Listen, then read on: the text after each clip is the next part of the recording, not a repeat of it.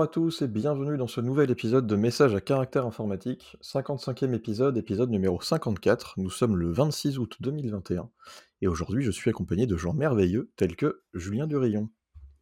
Qui es-tu? Euh, bonjour, je suis Julien Durillon, je suis euh, développeur et euh, tout un tas de trucs chez Clever Cloud. Très bien, et je suis aussi accompagné de Pierre Zemb. Qui es-tu? Bonjour à tous, euh, je m'appelle Pierre Zem, euh, je travaille en tant que développeur à Clever Cloud euh, autour de tout ce qui est euh, système distribué et traitement et stockage de données. Très bien, et je suis aussi accompagné de Florentin Dubois. Qui es-tu? Hello, euh, je suis Florentin Dubois, du coup je suis également développeur chez Clever Cloud, comme Julien et Pierre, et euh, je travaille sur les systèmes distribués, le load balancing et la plateforme de face, et euh, c'est un peu de teasing. Sacré Et titre. C'est le premier épisode de Florentin. Exactement, oui. c'est mon premier épisode. Et je suis tout excité et même temps un petit peu effrayé de ce qui va se passer là tout de suite. Super. Eh ben, on va passer du coup directement au premier lien, un lien de Pierre sur euh, Grafana qui a fait une levée de fonds. Oui, alors euh, ils ont annoncé ça euh, cette semaine, donc euh, Grafana, l'entreprise derrière euh, donc, euh, le produit open source euh, Grafana et plein d'autres trucs, a levé 220 millions euh, supplémentaires. Donc ils avaient, ils avaient levé euh, 50 millions l'année dernière, 220 millions euh, cette année et une valorisation à 3 milliards euh, de dollars. Donc euh, belle réussite. hein. Euh, Ils font vraiment plein plein de choses. hein. Clairement, j'avais pas suivi le- leur levée de fonds, mais effectivement, c'est c'est une réussite. Après, on, on sait que potentiellement il y a pas mal de plugins et tout qui sont supportés. Est-ce que tu sais s'il y a des choses qu'ils vont rajouter grâce à ça ou faire euh, avec l'argent qu'ils ont? Non, je sais pas. Ils, bon, ils vont sûrement améliorer leur, euh, leur strat observability. Grafana est très connu pour la partie metrics, mais ils rajoutent plein de trucs côté logs et côté tracing pour intégrer. euh, Avec Loki Bah, et Tempo, du coup, les technos respectifs pour le log et, les- et le tracing, du coup. yes. Donc bon. C'est pas mal du tout. Bravo à eux. Yes. Je précise pas d'ailleurs, je sais pas combien il y a de- d'employés chez, chez Grafana. Je sais pas. J'ai pas regardé, j'ai juste vu qu'ils avaient bougé leur bureau d'Europe euh, à New York. Ok, Eh, d'accord. voilà, Effectivement. voilà. voilà. Peut-être la levée de fonds est passée là-dedans, du coup. Dans les nouveaux bureaux, du coup. C'était le but. Dans, Ouais. dans l'avion pour Ouais. emmener tout, le, tout là-bas. Ah, c'est des bureaux à 220 millions, si on est quand même sur des beaux bureaux. Quoi. Ah, faut ce qu'il faut, quelque part. euh. C'est ça. Le beau penthouse à New York. Euh, bien, passons à, à un autre lien euh, sur le CSP, Content Security Policy. Euh, donc c'est un article de quelqu'un qui a activé la fonctionnalité CSP sur son site, euh, et une, une sous-fonctionnalité en particulier. Et juste du coup, petite, petite parenthèse sur ce qu'est euh, CSP, donc Content Security Policy, c'est une fonctionnalité dans les navigateurs qui permet de... Euh, enfin, dans les navigateurs qui doit être piloté par... euh, par le serveur euh, qui sert le site et qui permet de restreindre ce que les navigateurs ont le droit de faire sur les différents chemins de l'app. C'est une protection contre le XSS et, et les injections de données principalement, et contre plein d'autres types d'attaques au passage. C'est assez varié, il y a quand même pas mal de fonctionnalités dedans, je ne maîtrise pas l'ensemble loin de là. Euh, mais là, du coup, ces articles parlent d'une une sous-fonctionnalité de CSP en particulier. Et du coup, euh, cette personne-là a découvert qu'en activant cette fonctionnalité sur son site, elle s'est retrouvée à recevoir une euh, lettre de quelqu'un qui a un brevet pour cette fonctionnalité, un petit euh, patent troll du coup, euh, et qui, bah, qui l'attaque parce qu'il ne lui a pas payé de, de droit d'usage euh, pour, ça. Quoi. Et donc, euh, cette personne s'est rendu compte qu'il y a plusieurs personnes qui, qui ont reçu la même chose, et donc c'est vraiment spécifique à juste cette, cette sous-feature. Donc, c'est quelque chose à base de nonce dans CSP, mais j'en sais pas plus. Je ne saurais expliquer euh, ce que c'est. Euh, mais voilà, des, des patent trolls, il y en a sur plein de trucs. Là-dessus, c'est quand même assez, assez surprenant. Je, je pense que personne ne pouvait s'attendre à, à se faire avoir là-dessus. Euh, clairement, ouais. Pour le coup, euh, le patent troll sur le content security policy était assez beau. Ah ouais, non, c'est quand même. euh, C'est moche, t'essaies dommage, que du coup, ça, ça t'encourage pas à utiliser cette fonctionnalité qui est cool quoi, pour protéger tes utilisateurs. c'est- C'est ça, c'est c'est ouf. Et en plus, euh, un particulier qui fait ça, comment est-ce que. Enfin, à quel point tu peux espérer gagner des sous, quoi, avec ce genre de choses? Autant c'est un des pattern trolls qui s'amuse à attaquer les Cloudflare. Bon, ça n'a pas très bien fonctionné apparemment. Mais Non, euh, On a eu des problèmes. voilà. Mais euh, autant tu peux dire il y a des sous à, à récupérer sur, sur le dos de Cloudflare, mais euh, sur le dos d'un développeur euh, qui fait son truc dans son coin, genre c'est pas sur son blog en plus qui veut faire ça? Je crois, oui, c'est vraiment sur ça, un- enfin, c'est vraiment un truc. euh, et qu'est-ce que tu peux récupérer comme sous là-dessus quoi? Après, partir du tu moment où au hasard en espérant en fait, et ça va peut-être pas aller plus loin que ça. C'est en mode, euh, il envoie une lettre et puis bah, si la personne paye direct, tant mieux quoi. Mhm. À la limite, c'est que ça. il suffit d'ignorer et puis, et puis c'est bon.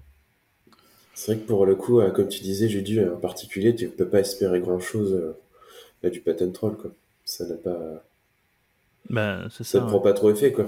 À la rigueur, sur une entreprise, pourquoi pas, mais euh, Le, seul effet que ça ferait, c'est c'est que les gens vont arrêter de le d'utiliser ce cette technique là quoi. Ouais. Ouais, c'est un peu Dommage. parce que c'est un truc euh, qui a l'air plutôt pas mal, du coup, euh, avec un accès sur la sécurité, donc ça fait un peu chier, quoi. Mm. Malheureusement. Comment ça a terminé du coup? Je suis en train de rebalayer l'article. Je crois qu'il s'appelle. Bah, tout le web est passé en HTTP, du coup.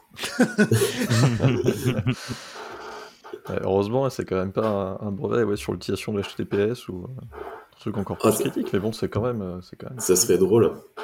T'imagines, on pourrait avoir l'HTTPR, du coup, euh, Mhm. pour un autre truc. Le Rartificate, par exemple. Où les mecs ont tout écrit en Rust.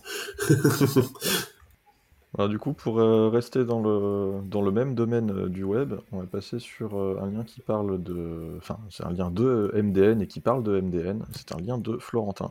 Oui, alors du coup, je suis tombé là-dessus de, manière complètement, euh, complètement aléatoire. C'est en fait, je disais, mais euh, euh, bah, je dépliais mon Feedly. Et en fait, ce lien-là euh, parle de MDN qui euh, souhaite devenir, bah, qui est de l'ambition qui a toujours été de, cette, de ce site-là, de ce site-là, qui a été le doc du web. Et en fait, notamment, en ce moment, ils sont en train de faire un gros clean sur les fonctionnalités qui n'existent plus, qui sont deprecated dans, dans les navigateurs via l'IETF et le W3C. Et euh, ils sont en train de mettre, euh, en plus du fait que MDN passe sur GitHub, ils sont en train de, euh, de faire un gros clean sur tout ce qui se passe euh, à côté et tout, dans le but justement de pouvoir être la doc de référence du web. Et euh, je me disais que c'était intéressant de mettre ce lien-là parce que du coup, ça te permet déjà de connaître euh, MDN pour ceux qui connaissent pas. Donc, c'est Mozilla Developer Network. C'est c'est à la base de mémoire, ça ressemblait beaucoup à un forum qui s'est devenu, euh, qui est devenu une grosse doc sur toutes les euh, fonctionnalités du web et tout. C'est quand même la meilleure doc, hein. enfin de mon Et- point de vue.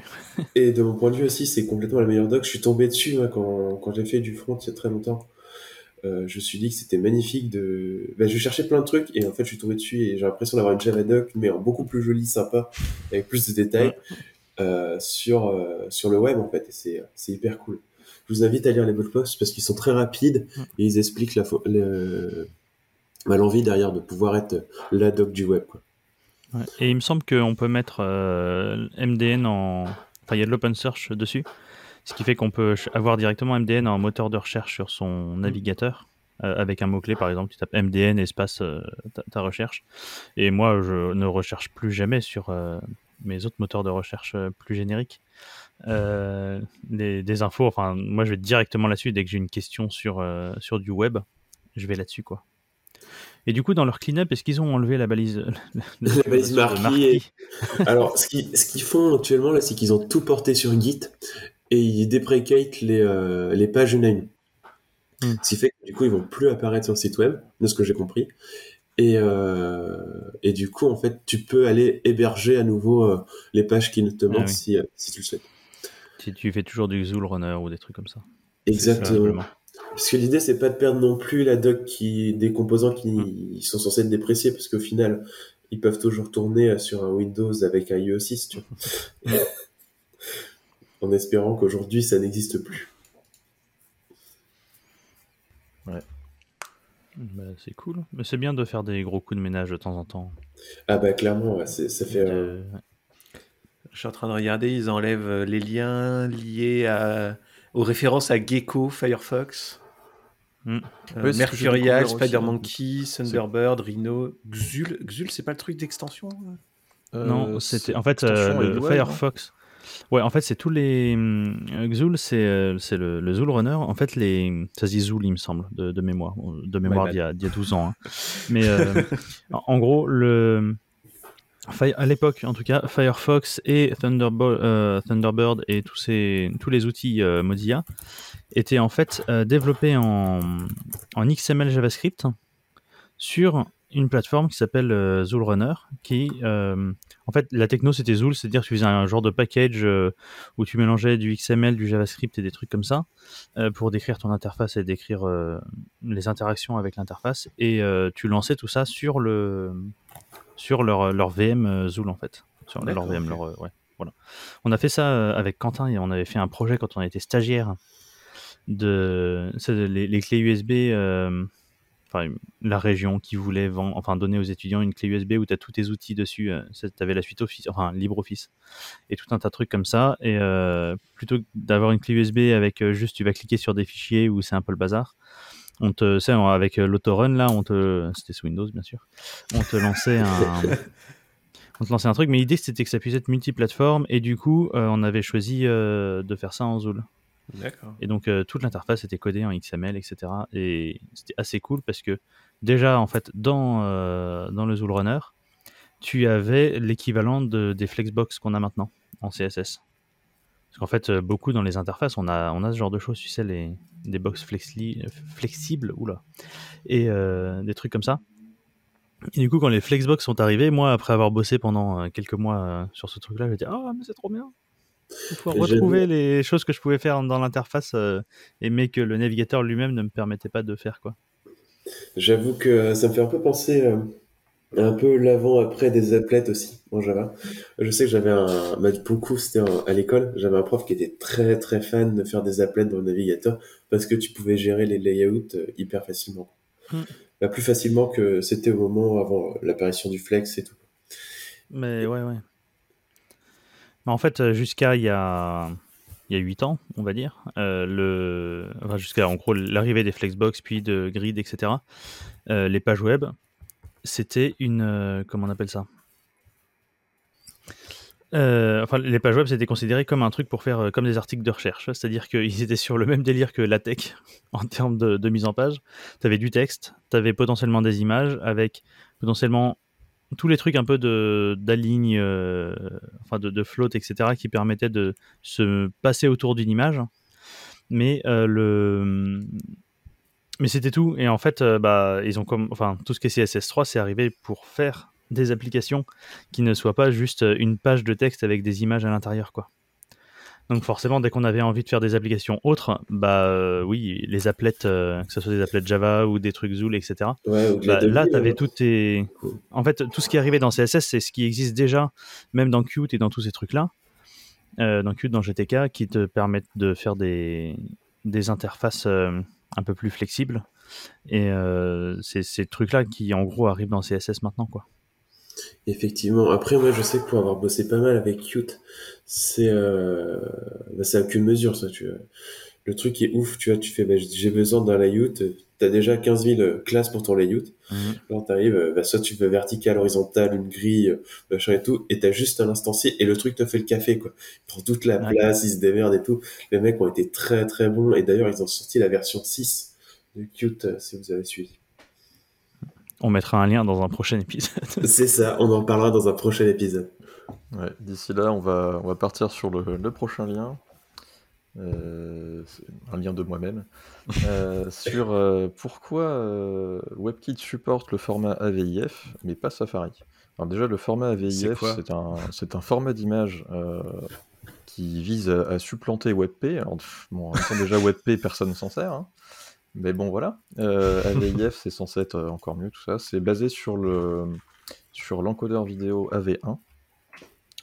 Euh, et donc voilà, c'est très performant, ça donne des images de, de bonne qualité tout en étant comprimé, compressé, donc voilà, c'est très cool. Mais voilà, le défaut qui va faire que, un peu comme WebP justement avait pris du temps avant d'être euh, supporté par tout le monde, euh, là c'est que même si WebKit enfin, supporte euh, AVIF du coup là depuis quelques temps, Safari toujours pas. Parce qu'en fait, et c'est ce qu'explique l'article, sur Safari, que ce soit sur macOS, iPadOS ou iOS, tout ce qui est décodage d'image, ça se passe au niveau de l'OS en fait. Le navigateur ne fait rien, il délègue à l'OS.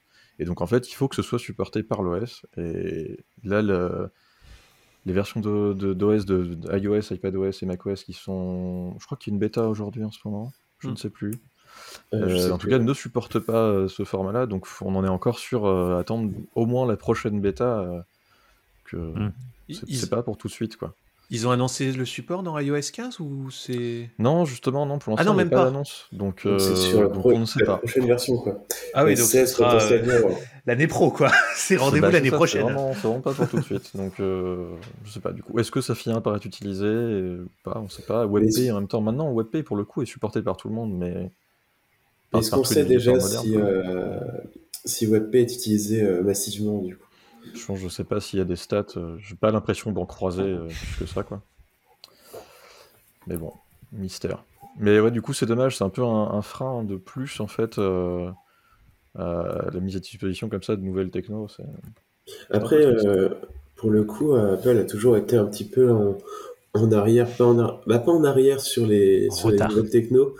Ouais, mais avec un temps de retard parce qu'ils se disaient qu'ils allaient implémenter uniquement les, bah, les, euh, les fonctionnalités standards du web et du coup ils attendent qu'ils sont certifiés, que tu es sûr que la RFC ou l'IETF ait dit bah du coup on va faire ça comme ça et ensuite ils vont euh, l'implémenter. Ils vont pas partir euh, bien en tête comme peut faire du Chrome ou autre en se disant bah du coup nous c'est pas grave c'est pas été certifié mais on va notre implant custom avec marqué WebKit ou autre devant quoi. Ça, ça, a du bon aussi. Hein. Ouais, clairement, là, tu es sûr que du coup. Aujourd'hui, comme c'est Chrome qui a quasiment tout le marché, de toute façon, eux, s'ils veulent lancer une feature, bah, ils lancent une feature, en fait. C'est dommage. C'est très hmm. dommage. Ouais, et ils négocient après. faire un petit peu du forcing. Ils hmm. tirent d'abord et... ils discutent après, quoi. clairement, ouais. Pour le coup, euh, ils sont très bons là-dedans. Là, ils ont un peu le monopole là-dessus, quand tu regardes du Google, bah, du Google Chrome ou autre. C'est compliqué, quoi. Et euh, bah, c'est même pour euh, HTTP3 avec Quick. Hein. Ils, ont, ils, avaient déjà leur implément de Quick en interne avant que même ça arrive à l'IETF. On en parle. Euh, c'était un peu, c'est un peu compliqué à se partir à ce moment-là. Tu sens que c'est drivé derrière. Quoi. Ça, on est un peu sur du forcing quand même. Même si c'est une bonne chose, mais, mais c'est une drôle de façon de, de, de gérer l'arrivée d'une nouvelle techno web. Quoi. Bah, clairement, ouais. tu ressens vraiment qu'ils open source l'interne. C'est un peu bizarre. On va quitter le, monde du web pour aller dans le monde de, la data et des mathématiques, euh, avec un lien de Julien. Euh, voilà, c'est un article de Jeffrey Morris, je ne connais pas cette personne, euh, qui essentiellement le, le, L'article s'appelle Israeli Data, donc ça parle de, virus, de vaccination, etc. Bien sûr. Euh, comment est-ce que l'efficacité euh, contre les cas graves de, la Covid euh, peuvent être si, enfin, ceux qui sont annoncés par les labos et tout ça peuvent être si forts, alors que 60% des personnes hospitalisées sont effectivement vaccinées?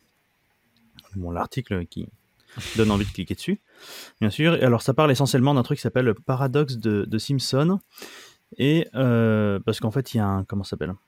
Si on prend les, données brutes envoyées par, Israël euh, et qu'on calcule, en gros, euh, on regarde en gros combien de gens de la population, enfin, quel pourcentage de la population n'est pas vacciné, quel pourcentage est vacciné, et ensuite, euh, dans les cas graves, combien de personnes sont ont un cas, enfin, combien des, non vaccinés pour 100 personnes sont, des cas graves. Donc, quand on dit cas graves, c'est des gens qui sont intubés ou ce genre de choses.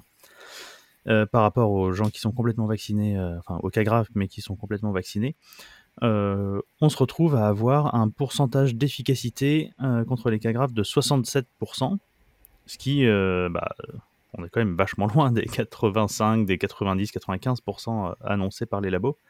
Et on est là, mais où est le, où est l'arnaque quoi? Et en fait, ce qu'il fait, c'est que il, il, va un peu plus loin, donc en explorant les données, et par exemple, il commence par se rendre euh, compte, euh, je ne vais pas vous lire tout l'article, hein, mais euh, je vous donne une idée. Il commence par se rendre compte que 85,7% des individus qui ne sont pas vaccinés en Israël ont moins de 50 ans. Ce qui fait que dans les non-vaccinés, voilà, c'est vraiment une énorme majorité des gens qui ont moins de 50 ans. Et quand on regarde juste, par exemple, les moins de 50 ans et les plus de 50 ans, on se rend compte que le risque de cas grave chez les plus de 50 ans non vaccinés, non, pardon, si c'est ça, est 23 fois plus grand que chez les moins de 50 ans non vaccinés. 23 fois plus grand quand on a plus de 50 ans que quand on a moins de 50 ans. Moi, du coup, je suis content, il me reste encore 20 ans. Avant. Effectivement. voilà. mais, mais voilà, donc quand même 23 fois plus grand. Et chez les vaccinés, le risque de cas grave est 42 fois plus grand chez les plus de 50 ans par rapport aux moins de 50 ans. C'est-à-dire qu'une fois qu'on est vacciné et qu'on a moins de 50 ans, euh, en fait, visiblement, le, virus a l'air de fonctionner, euh, de fonctionner encore mieux. Le vaccin. le vaccin. J'ai dit quoi? Le virus? Le, virus, ah dès que tu te fais vacciner, te, fait, te zigouille vachement mieux. Ah bah, en tout cas, c'est ce que les gens avaient l'air de dire, tu vois, parce que oui, euh, pourquoi il y a 60% des gens vaccinés qui sont à l'hôpital enfin 60% des gens qui sont à l'hôpital sont vaccinés, c'est une arnaque, etc., etc.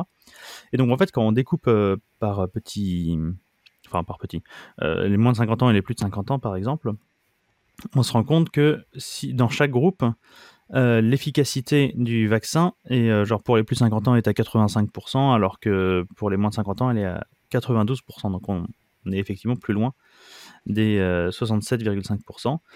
Et l'article utilise ça pour nous présenter le paradoxe de Simpson, qui fait que, en gros, quand on travaille sur euh, des nuages de points, à un moment, ce qu'on veut voir, c'est des tendances. Et pour faire des tendances, on utilise un truc qui s'appelle euh, souvent la régression linéaire, c'est-à-dire qu'est-ce qu'on peut tracer comme euh, droite pour voir une tendance à partir des points où, il faudrait que à chaque moment de la droite, comment dire, que les points soient tous le que la moyenne des points soit au plus proche de la droite à chaque fois. Je sais pas si, si je me fais comprendre. C'est très visuel, faudrait, faut aller lire l'article. Il est, il est en anglais, mais il est très facile, euh, très facile à lire. Et en fait, on peut se retrouver parfois à avoir un nuage de points où, si on prenait justement un critère du genre moins de 50 ans, plus de 50 ans, finalement, euh, c'est deux, enfin, le nuage de points se retrouve séparé en deux nuages de points qui sont très très distincts. Euh, c'est-à-dire que les gens qui ont plus de 50 ans, bah, de toute façon, sont beaucoup plus en danger, donc ils vont déjà être sur le graphe éloignés des autres. Et là, si tu fais une régression linéaire sur, chacun des nuages, genre celui des moins 50 ans et celui des plus de 50 ans, tu t'aperçois que, en fait, la droite, par exemple, au lieu de monter, euh, genre plus t'es vacciné, plus t'es plus tu es à l'hôpital, bah en fait elle descend. Que effectivement, plus tu es vacciné, moins tu vas à l'hôpital. Ce qui est une bonne chose parce que du coup, euh, par rapport Et euh... ce qui est facile. Ouais, c'est ça. Ce qui est une bonne chose.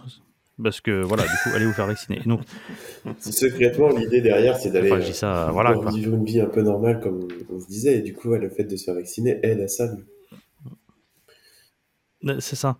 Et en fait, bon, le, je, je laisserai les gens qui s'intéressent lire l'article, mais euh, une fois qu'il a découpé en plus de 50, moins de 50, il refait la même chose en découpant vraiment sur des euh, tranches d'âge de, de, 3 ou 4 ans, quoi. Et euh, tu te rends compte que sur des tranches d'âge de 3 ou 4 ans, effectivement, les, les moins de... Les moins de 30 ans, genre une, les, moins de 30 ans, euh, ouais, c'est ça, c'est 100% d'efficacité, quoi, contre les, contre les cas graves, euh, j'entends.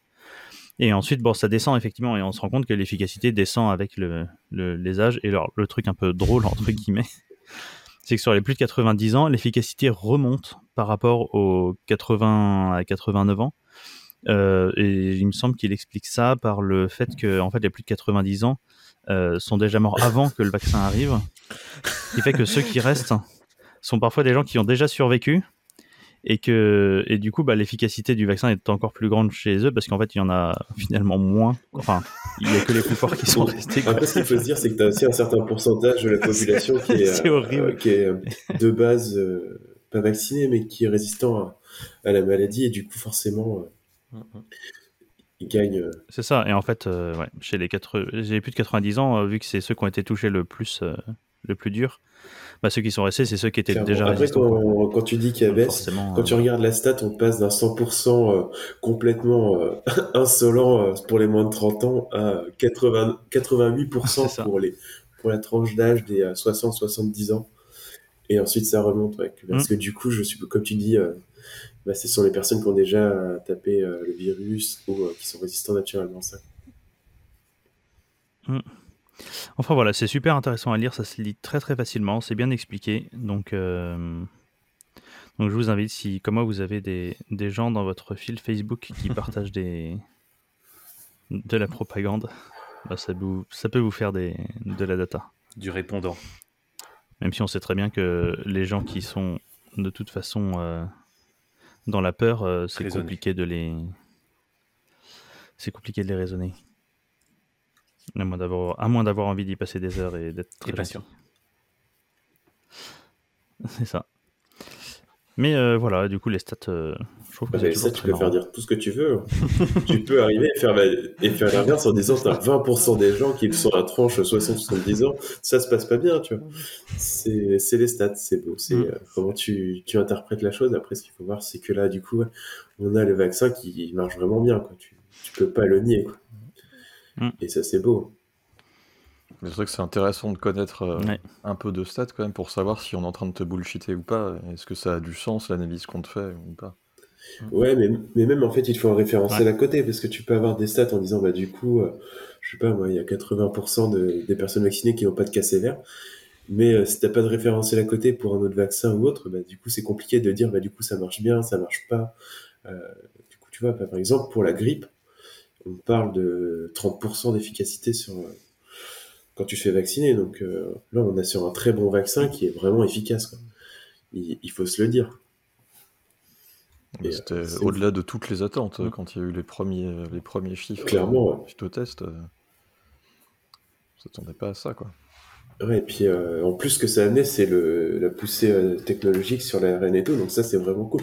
Ce qui permet aujourd'hui d'avoir des, euh, des papiers médicaux euh, qui, te, qui te parlent de aller soigner le cancer via de l'ARN. Et ce qui est beau, hein, c'est euh, une piste qui a été jamais, bah, pas qui a été jamais, euh, tes- qui a jamais été euh, envisagée, mais qui n'était pas réalisable, du moins à ce moment-là, et aujourd'hui on va peut-être pouvoir le faire, tu vois.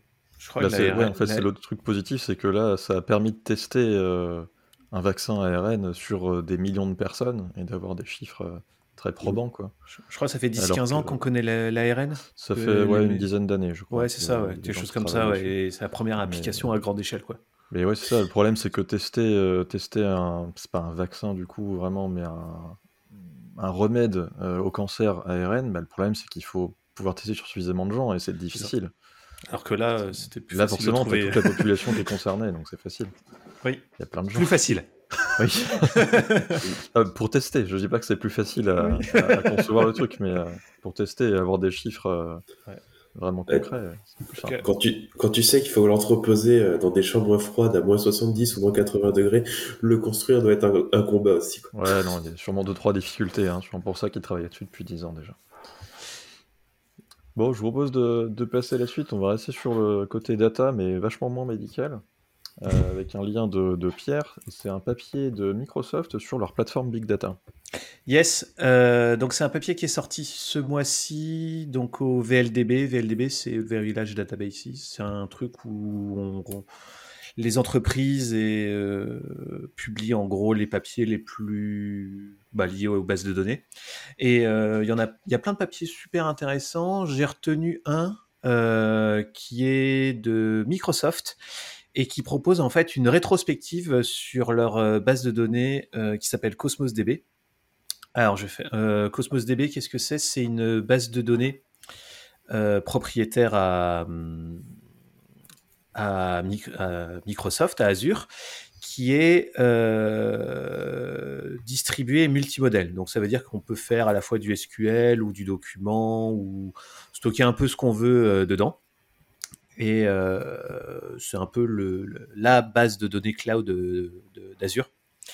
Et en fait, le papier revient du coup sur euh, le début de le début, comment ça a démarré. Euh, donc ça a démarré en 2002 euh, avec euh, le, stockage low level.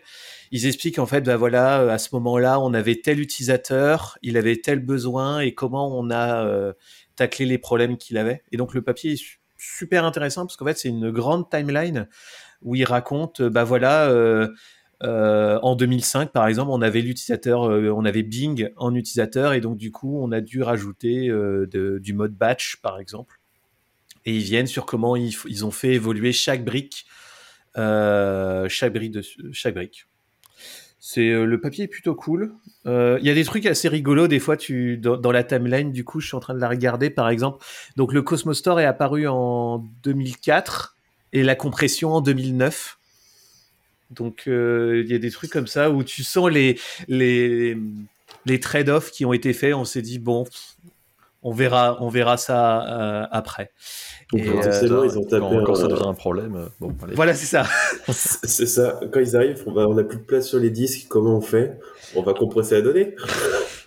Après, euh, ils annoncent aussi pas mal de chiffres. Sur 10 ans, ils ont fait x12 en nombre de serveurs, x188 en size de data avant compression, et x108 en nombre de batchs euh, qui tournent. Que, et maintenant, c'est du. Cosmos, c'est du l'exabyte en, en, termes de base de données chez eux. Quoi. Après, ça, ça fait longtemps qu que Cosmos c'est euh, chez eux pour le coup. Ouais. C'est 2002 et, euh, et le fait que déjà, elle est... moi je me souviens être tombé dedans il y a 4-5 ans où je suis tombé dessus de manière complètement euh, en faisant de la, de la veille et tout et me dire, c'est vraiment un truc ouf parce que de mémoire, les API de CosmoDB, elles sont, euh, il n'y a pas une API particulière en fait. Ils te fournissent les API de Postgre, de MySQL, potentiellement du Mongo, je crois aussi. Mmh. Et ils arrivent, ils ont vraiment l'idée de ne pas avoir leur, leur protocole proprio, mais leur, euh, les protocoles qui sont utilisés en, de manière open source et tout. Et c'est vraiment cool de, de leur part de pouvoir faire ça en fait. Après, j'avais pas suivi qu'elle avait autant grossi.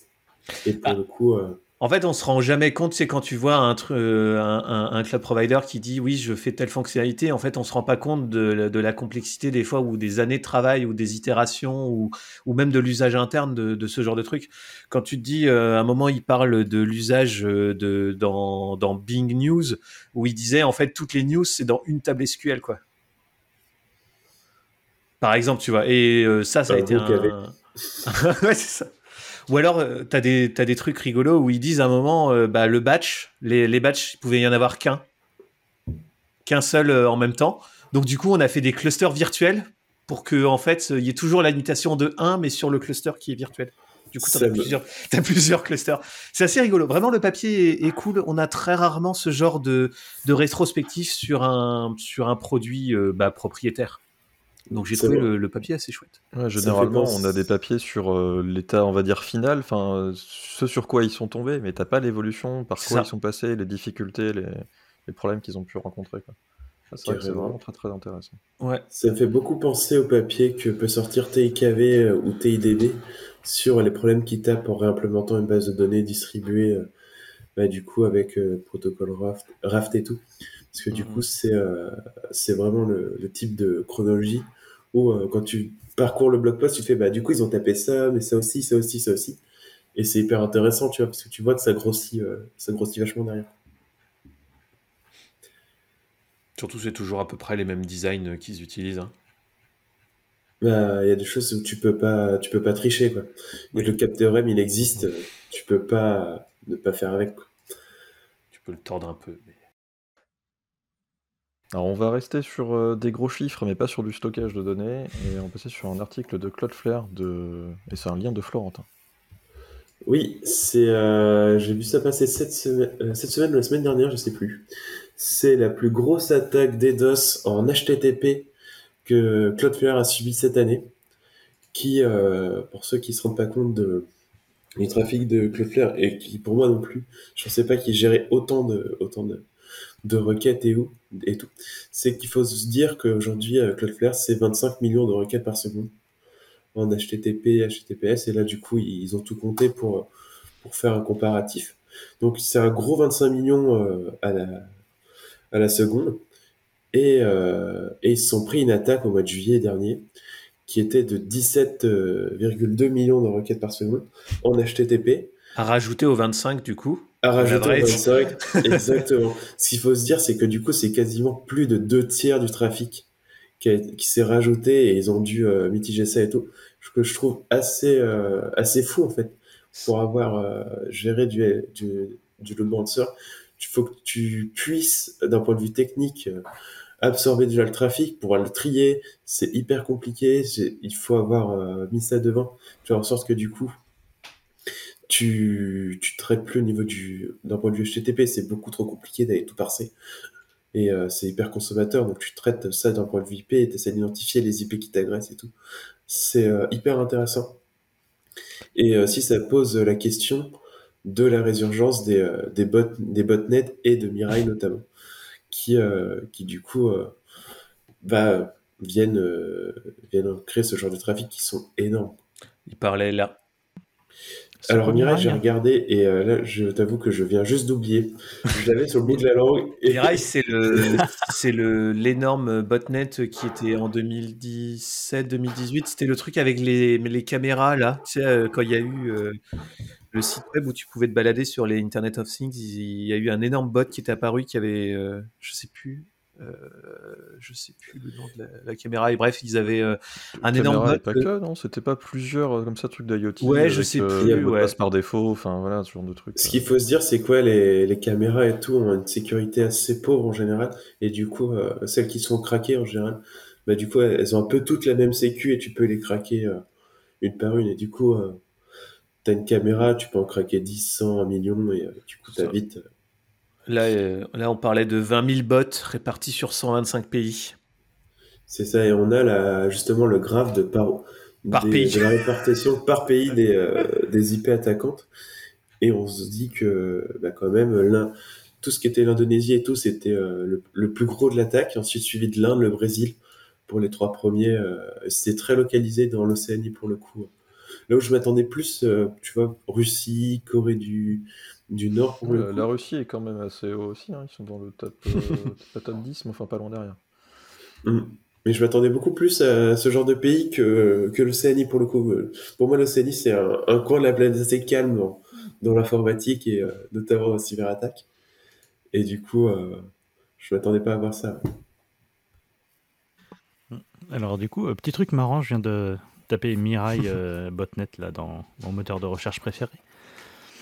Euh, et en fait, euh, ça m'a. Le premier lien, c'est un lien de Cloudflare. Et en fait, euh, Cloudflare, ils ont tout un truc de learning de doc, etc. Et genre là, il y a- littéralement, ça m'a amené sur Cloudflare slash fr parce qu'il y a la VF en plus slash learning slash DDoS slash glossary slash Mirai botnet. Et du coup, apparemment, ils ont tout un truc qui t'explique ce que c'est qu'une DDoS, du flood, qu'est-ce qu'un botnet, etc. Et quels sont les différents, enfin, voilà, quels sont les différents botnets qui existent euh, en ce moment, etc. Et qui explique effectivement que oui, c'est du, effectivement des botnets qui infectent euh, tout ce qui est caméra et, et IoT et qui sont utilisés pour faire des DDoS. Mais euh, c'est vachement bien en fait. Le, lien sera dans la description. du coup. Oui. Je, j'ai, Ouais, tu l'as bon, trouvé je ou tu veux que je le mette j'ai cru que tu parlais du, quand tu disais ton moteur de recherche préféré de MDN. Tu, tu parlais de l'open search MDN. J'étais, euh, j'étais en train de me dire, mais comment a-t-il fait? Mon moteur de recherche.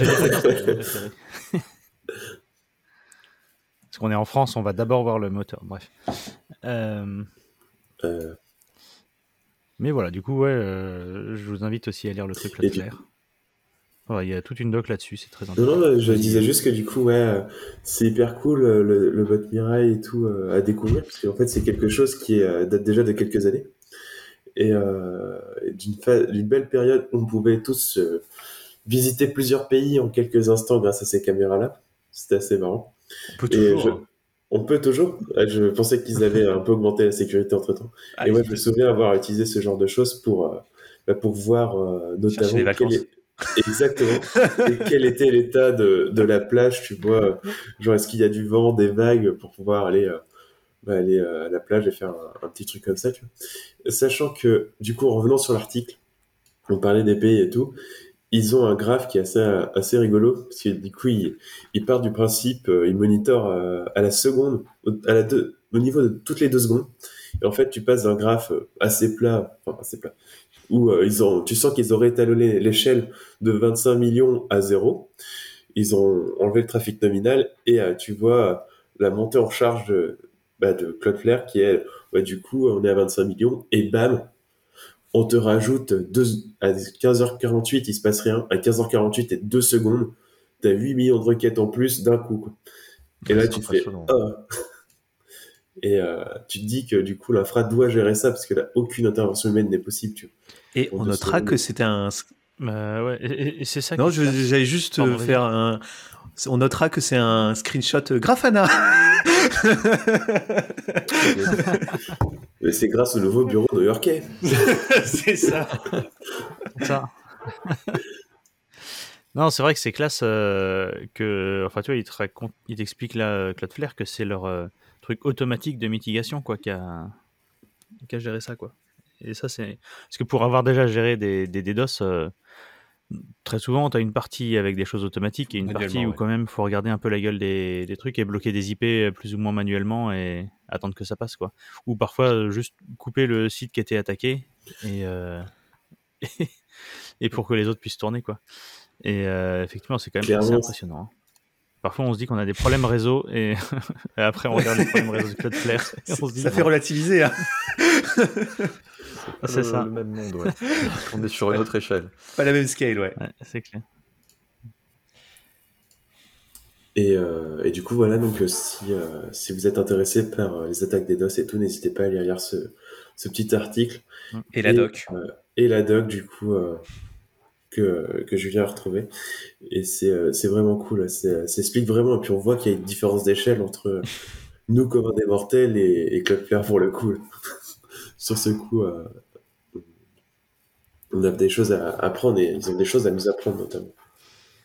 Et euh, en parlant d'échelle, on peut parler de. Je fais la transition pour toi, parce que j'en ai, Vas-y. euh, Mirkadox. On peut parler de, de, de- de l'échelle à laquelle euh, Google se place sur euh, on tue des applications euh, quand elles fonctionnent bien. Ouais, C'était un peu. Voilà, je m'entraîne encore aux Pas transitions. mal quand même. Bah, Moi, je valide. Pierre, du coup. Yes, euh, c'est un article qui est sorti hier sur Ars Technica et qui est intitulé Une décennie et demie d'instabilité, l'histoire des, des applis de messaging de Google. Euh, alors moi, ça me fait beaucoup rire. Euh, c'est un article qui, liste en fait toutes les solutions de messaging qu'il y a eu chez Google et qui et qui montre que bah, à chaque fois elles étaient instables et elles se sont fait remplacer. Donc euh, si je lis rapidement, je suis étonné, le, bon, la, hum, la liste tient pas sur mon écran. Donc du coup, il y a eu Google Talk, Google Voice, Google Wave, Google Buzz, Slide Disco, je connais même pas, Google Plus. Euh, là après, il y a eu l'arrivée d'iMessage, WhatsApp, euh, Google Doc, Editor Chat, Google Hangout, Google Space, Google Allo, Google Duo, Google Hangout, Google, euh, pardon, YouTube Message, varions un peu le, le préfixe, Google Hangout 2018, Google Map Message, Google Photo Message, Google Stadia Message, Google Pay Messages, Assistant Message, Phone Messaging, Google Chat, et maintenant ils sont même dans Gmail. Enfin bon, c'est le. Mais Google Pay Messages, enfin,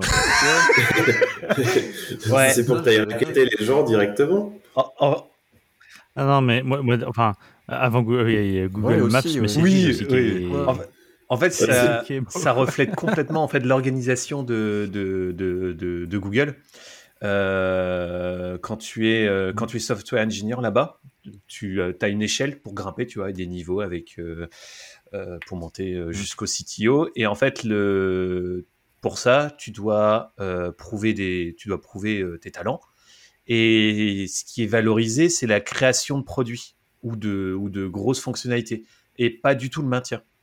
Donc en fait, c'est pour ça que tu vois, tu vas avoir euh, plein d'équipes chez Google qui vont dire on va faire une app de messaging. Ils- vont la faire. Après, il va y avoir, euh, ils vont avoir leur promotion et ils vont passer à un autre projet. Et du coup, bah, ça vit comme ça depuis, euh, de- bah, depuis euh, 15 ans, quoi. C'est ouf. Non, moi, le seul truc que je regrette, c'était Google Wave. Je me souviens même plus. euh, En vrai, c'était marrant. C'était le, le truc qui allait remplacer le, ah, le mail. pas, euh, Ils avaient un autre truc. Et, euh, et en fait, Google Wave, tu avais un genre de, de truc collaboratif où tu pouvais euh, écrire tous ensemble dans le même document, plus du chat, plus des machins, mais dans lesquels, en fait, tu pouvais recevoir tes mails. Ce qui faisait que, tu, que pour, euh, on va dire, gérer une, enfin, gérer une boîte mail collaborative, tu vois, avec une équipe, euh, tout le monde était connecté à, à la boîte mail, Ouais. enfin, au, au Wave, quoi. Et tu pouvais écrire euh, à, à 4, c'est à chouette, 6, ça. à 10 mains les réponses aux mails. C'est parce que le, le grand problème quand tu as une boîte mail, c'est genre souvent les gens se retrouvent avec un Gmail partagé ou un truc comme ça. C'est le bordel. tu, tu te retrouves à... C'est le bordel parce qu'il y a des gens qui répondent en double, parce que tu vois, tu t'es pas, t'es obligé d'avoir un, WhatsApp euh, à côté ou un Hangout à côté Ouais, pour dire ah je prends celui-là, ou alors à mettre des tags. euh, Moi j'avais fait ça pour euh, euh, pour faire un, un outil de support il y a il y a 8-9 mois là, où euh, on avait euh, littéralement 24 heures pour mettre en place un, une boîte mail de support ou enfin bref un outil de support et on avait autre chose à faire que d'aller chercher chez euh, chez Intercom ou chez Crisp ou chez enfin bref. C'était compliqué quoi. Donc on avait créé une, une boîte mail surtout que j'étais avec des gens qui n'étaient pas forcément les plus techniques du monde quoi. Et euh, on était parti sur euh, on se met des labels à notre nom sur un mail avant même de commencer à répondre Pour la euh, pour dire attention. Ouais, c'est ça. On s'assignait les, les mails grâce à des labels. Et non mais Google Wave c'était marrant parce que tu pouvais bah, c'est le même enfin, la même techno que Google Doc Ah, où tu chouette. voyais les gens écrire en live euh, la réponse du mail, etc. Et ah, on s'était amusé là-dessus à l'époque, c'était avant Clever Cloud. Et non, non, c'est ça. Attends, c'était basé sur Etherpad ou un truc comme ça. Euh, ouais, la, la- la techno Enfin, bref, récupérée pour c'était, euh, voilà, sauf que ouais. personne- Ouais, je pense, ouais. Ouais, c'est ça. Et euh, et en fait, personne n'a compris à quoi servait Google Wave. Le- je pense que ça faisait trop Euh, de choses en fait. Et nous. Ouais, c'est ça. En fait, ils sont amusés à mettre des jeux dedans. Enfin bref, plein de modules. C'est parce que c'était la mode où, où Facebook, euh, c'était la, la grande oui. période des jeux sur Oui. Facebook là. Tu sais, où tu t'a- Paf t'ajoutais, le tu inscrivais un ouais, jeu, etc. Je sais les pas si vous vous souvenez de ce truc-là. Ah ouais, mais Paf le chien. Non, et Ah, puis les même tous les les jeux les de. trucs. Ah, euh, Gang euh, War, euh, Gang War, je sais pas quoi, là, guerre des gangs, Oui, je euh, vois, ouais. un truc comme ça, là où tu gérais ton gang de mafieux et il fallait aller bouffer sur les autres gangs de mafieux, enfin, c'est aller choper les quartiers des Et- autres, Et, Farmville et aussi. etc. J'ai, j'ai, Ah oui. gros, euh, et Farmville, ouais, voilà. Où du coup, c'était euh, c'était le début des trucs collaboratifs, ces jeux, etc. Je connais quelqu'un qui a réussi à choper grâce à la guerre des gangs, d'ailleurs. Je, je ne donnerai pas le, le nom de la Est-il présent dans cet Euh, épisode? Votez au- Non, Euh, c'est quelqu'un qui a déjà participé. Euh, bref, euh, On ne dénoncera pas. Ça fait une liste finie de participants. bref. disponible sur le site web. Et, euh, et, euh, bref, et ouais, tu vois, par exemple, là, ils montent, t'avais un truc, un jeu d'échecs, etc. dans Google Wave. En fait, ils ont mis trop de choses d'un coup dans le, dans le produit, alors qu'en fait, l'idée de avoir une interface, euh, parce que j'ai, pour le coup, Google et les mails, c'est une grande histoire de, on va essayer de réinventer l'interface du client mail. Et euh, je pense qu'ils étaient vraiment trop en avance sur leur époque avec euh, Google Wave. Mais juste si ça avait été une interface de gestion de mail slash euh, message sans avoir à, à rajouter tes modules de jeux, euh, de Pense- jeux collaboratifs ou je sais pas quoi, Pense aux ça promotions aurait pu bien eu. prendre, sauf que personne n'a compris. Ouais, bah ouais. Mais du coup, Mais on du peut coup, dériver euh, sur e-Google. hein. Du coup, personne n'a utilisé ça et, et ils ont même pas attendu deux ans, je crois, pour euh, couper le parce truc. Enfin, ça, C'était très court. ouais. été ultra rapide, Et Ils Google avaient pas un problème aussi de, Mm. de charge en fait, euh, de trois ans. stabilité du truc. Je sens que ça, ça scalait pas très bien. J'ai Ah. cru entendre parler de ça. Peut-être aussi, ouais.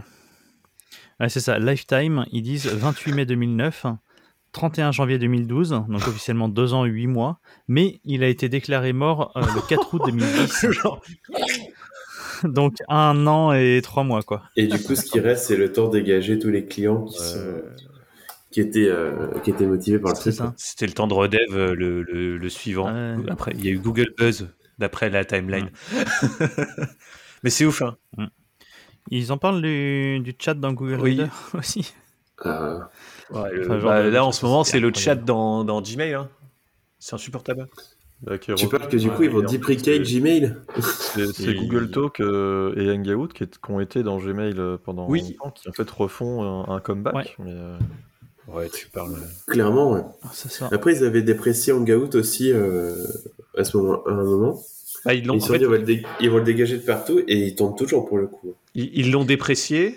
Tout le monde l'utilisait. Et en gros maintenant tu avais un énorme warning euh, genre euh, bon bah euh, faut enfin toutes tes conversations elles ont, elles ont bougé dans l'appli de Gmail d'un coup. Et ils ont fait euh, ça marche plus il faut utiliser Gmail. Et tu vas dans ton Gmail tu retrouves toutes tes conversations et tu fais what? Quel bordel. Bref. Tu sens le bon vieil apport. l'article est rigolo et on, on- moi je trouve que ça reflète le- l'orga de la boîte Et euh, l'article est très très complet, hein, parce que pour Mm. chaque élément qu'on a cité, il y a un article complet en fait. C'est c'est très très long. Ah ouais. Avec des screenshots, etc. Et en fait, Google Wave, c'était moche. Et ça, fallait pas le dire, fallait laisser les gens découvrir. C'est ça. On passe au lien suivant. Euh, alors, rien à voir, là pour le coup, je ne peux pas faire de transition. Le lien suivant, c'est sur, euh, c'est sur le fonctionnement de Linux, et c'est un livre en cours d'écriture, si je ne me trompe pas. C'est exactement Ça temps. C'est, euh, je suis tombé dessus euh, du coup quand j'ai dépilé mes liens. Et en fait, en ce moment, je cherche beaucoup de, de documentation sur comment marche le kernel, ne serait-ce que pour la- ma culture, en plus de, de bosser sur Sozu et notamment avec toutes les petits intés, avec les sockets et tout. Et euh, comment fonctionne IO Ring et, et autres.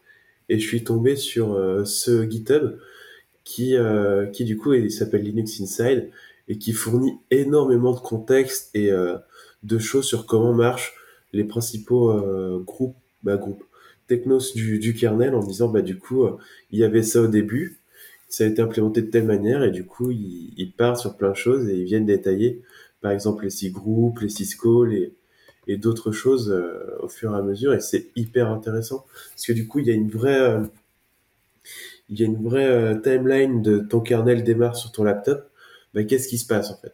Et du coup, tu arrives, bah, il faut booter, pour booter, faut, t'as telle problématique à gérer. Et du coup, en fait, tu te rends compte que ton kernel, quand il démarre, bah, il est pas en 64 bits, il est en, je crois qu'il est en 16 ou 8 bits. Et du coup, faut qu'il passe en 64 bits. Et ainsi de suite, quoi. Il regarde la taille qu'il a à dispo et tout. Et c'est hyper intéressant parce que tu vois, ce sont des problématiques se rend pas compte et euh, qui sont vulgarisées. Et je trouve ça très très beau. euh, bah, l'initiative qu'il y a derrière de pouvoir faire ça, parce que euh, quand tu arrives et tu dis, bah, du coup, comment je contribue à, ce genre de projets qui sont gigantesques aujourd'hui, et principalement, bah, ce sont des ingés de, bah, de grosses boîtes qui viennent contribuer à, Linux, et pas mal, je pense pas mal à Intel ou AMD ou autres qui viennent supporter, et Nvidia notamment aussi, euh, tant qu'à tous les citer, euh, euh, sinon c'est pas c'est pas faire mais à tous les citer à du coup de venir développer leur driver pour le kernel tu vois. Mais tu fais comment eux font pour connaître un petit peu ce genre de choses? Il faut bien démarrer quelque part. Et ça je trouve que c'est un, bon point de départ du coup. Ça part sur énormément de choses. Et euh, on peut découvrir du coup comment fonctionne le kernel. C'est assez agréable je sais pas si vous avez des retours là-dessus euh, de comment vous avez euh, regardé euh, Il a vachement amélioré le bouquin depuis. Moi, j'avais, j'étais tombé là-dessus il y a longtemps et euh, il- c'était le début. Et il a vachement amélioré. Il y a tellement de trucs. Il y avait, il y avait des tout doux partout euh, il, y a, il y quelques années. Là, c'est euh, putain, il a vachement amélioré. hein. Et on peut le, on peut le supporter avec des donations. Il travaille. Ou euh, le traduire en français, parce qu'apparemment, il existe dans un certain nombre de langues et Ouais. pas encore le Attends, français. où si vous êtes motivé C'est un euh, petit peu de boulot du coup. hein. Ouais, j'avoue que là, euh, Ouais. Mais du clair. coup, est-ce qu'on le traduirait pas dans le canadien directement Qu'on puisse au moins se marrer en lisant, tu vois. c'est un développeur Elixir qui maintient le, le, le, Le- le le repo. livre. Ok. Il travaille chez Travelping. Parce que le but, oui, là, aujourd'hui, c'est un, c'est un guidebook qui est euh, stocké sur, euh, qui est stocké, qui est euh, sur GitHub. Et euh, le but, c'est d'en faire un livre pour pouvoir euh, le sortir et euh, fournir une base en référentiel à tout le monde. Après, je suppose que ce sera un bouquin qui aura sûrement plusieurs éditions quand même, même une fois qu'il y aura vraiment une version sortie, pour euh, ouais, suivre un peu les mises à jour aussi. Clairement, ouais. Ça vivra forcément dans le temps. Quoi. Et en même temps, ça te permet d'avoir une timeline en disant, bah, tu vois, à telle époque, et bah, euh, ces j'étais choses-là jeune. n'existaient pas. Par exemple, quand j'étais jeune, avant Ring, tu vois, on faisait, euh, on connaissait-tu euh, la boucle d'événements pour se réconcilier, euh, qui lançait un event dans un chat ou un thread, ça dépend de la plèbe, pour pouvoir traiter de manière asynchrone euh, ce qui se passe. Et euh, en allant plus loin, tu peux faire même avant la buvet euh, et du coup avant Node.js côté serveur, bah, du, du JS côté serveur, on faisait comment? Euh, Et ensuite, on peut aller se marier en disant, bah, du coup, euh, maintenant qu'on a Node.js, est-ce qu'on le ferait pas tourner dans le navigateur? Parce que c'est quand même vachement, pas, c'est vachement bien. Idée. Et là, la boucle est bouclée. tourner Node dans du Wasm. Parce que ça va plus vite que exécuter du JS direct. C'est Je ça. crois qu'on on a un peu déconné dans l'histoire.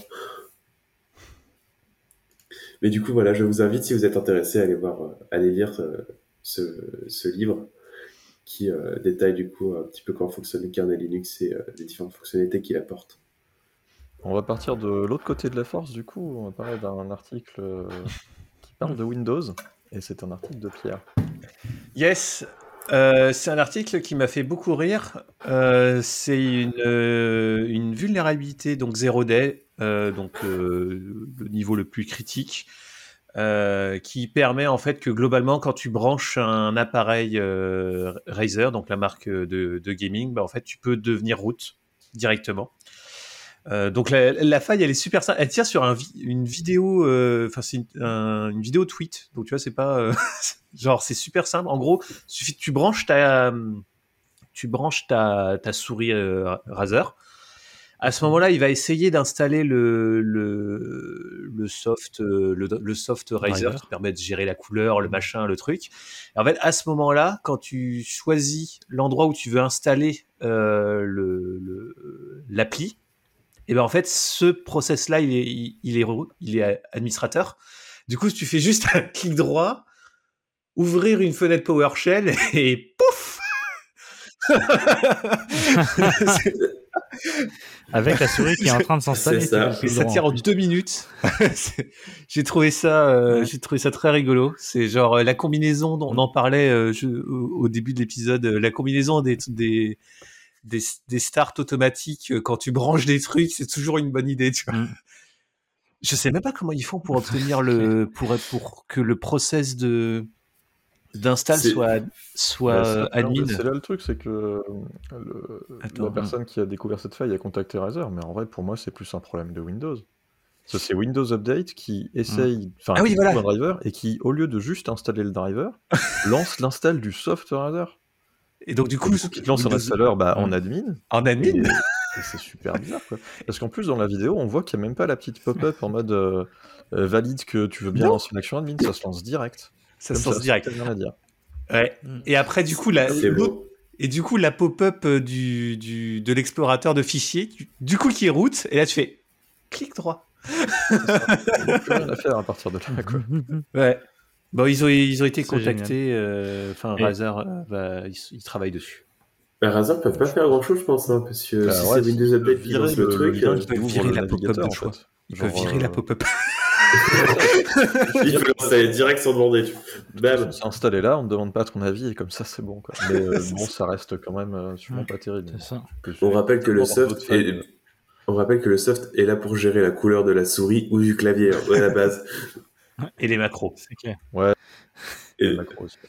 Non, mais ce qui est, ce qui est marrant, c'est que avec ça, on va pouvoir arrêter de se plaindre des films ou des séries où ils font des hacks complètement improbables en branchant juste un truc, Clairement. euh, dans- Pourquoi dans un PC. I'm euh, in, Je vais trouver une faille dans, dans le format MP4 parce que du coup, je peux injecter du binaire et faire des trucs. euh, Moi, je branche une, moi, je branche une souris.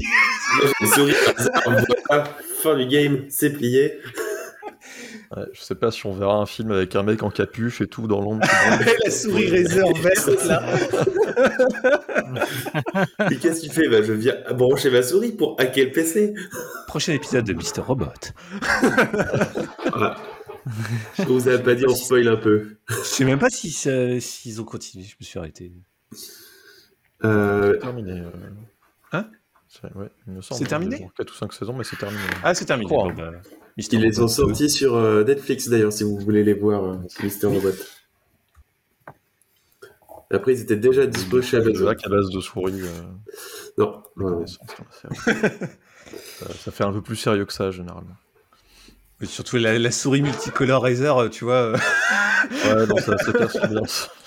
Et euh, ce, qui c'est me penser, ce qui me fait penser, euh, je sais pas si vous connaissez la commande Hollywood sous Linux, qui euh, du coup euh, est une commande justement qui est utilisée à Hollywood pour émuler euh, du hacking. Et du coup, ça t'ouvre plein de terminaux où Ah tu tapes des commandes débiles dedans, euh, qui arrive, qui fait un 4 sur plein de fichiers et euh, suivi d'un file du cut. HTML. Euh, ouais, potentiellement. mais Iron Man premier du nom. Là, ils font pas mal de X-Dump aussi. Euh, Moi, j'en- pour exam pouvoir de, effacer, de slash dev vue de random Exactement. pour faire croire que tu bosses.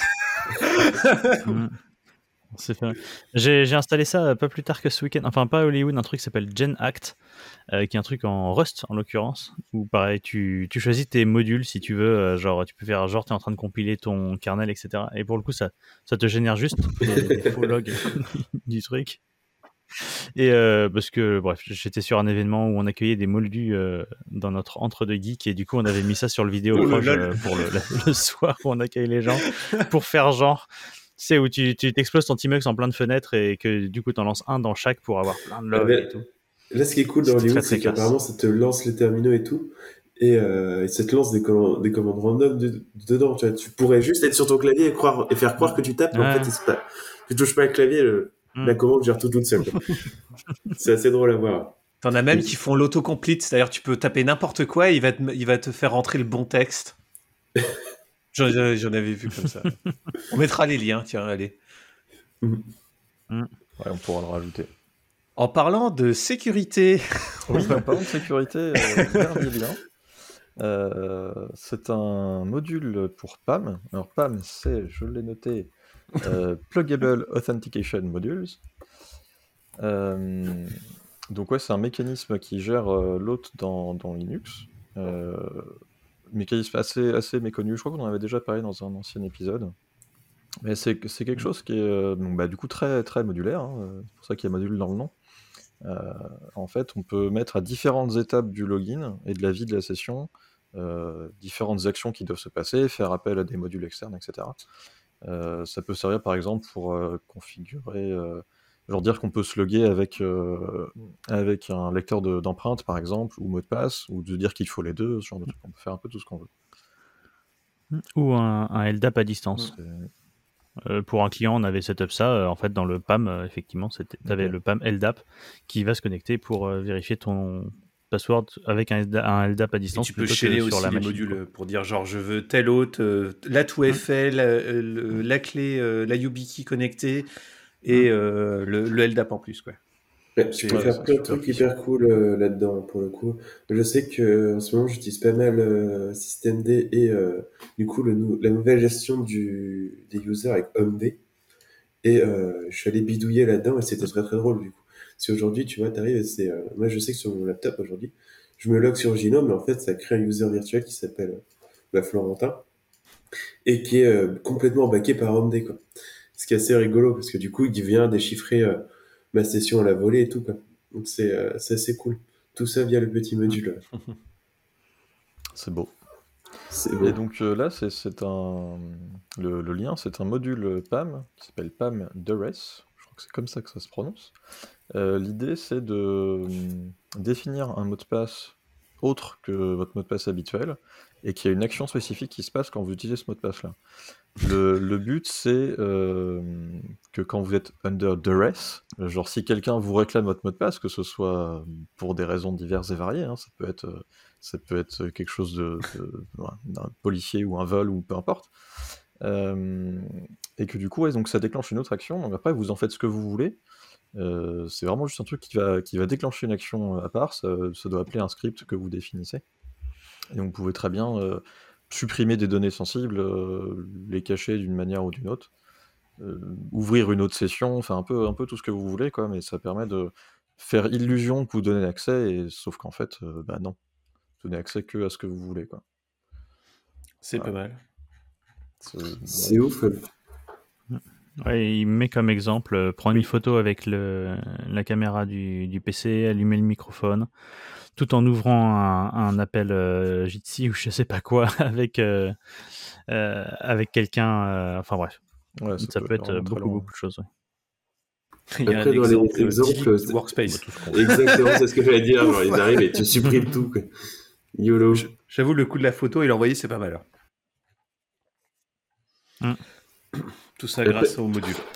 Après, il faut être motivé hein, pour le coup à à aller mettre ça. C'est que tu sens que ça va foirer quand même. Non, mais tu vois, tu pourrais par exemple euh, donner euh, un faux mot de passe de ta session à ton copain ou à ta copine, et du coup, tu sais. Je pensais exactement la même chose.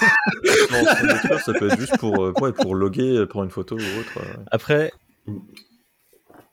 Ouais, c'est ça. A- Après, Tu voudrais dire que tu Ton usage. Bref, ton usage. ton niveau de confiance hein Ton usage et ton niveau de Et à confiance. quel point t'es route sur la bécane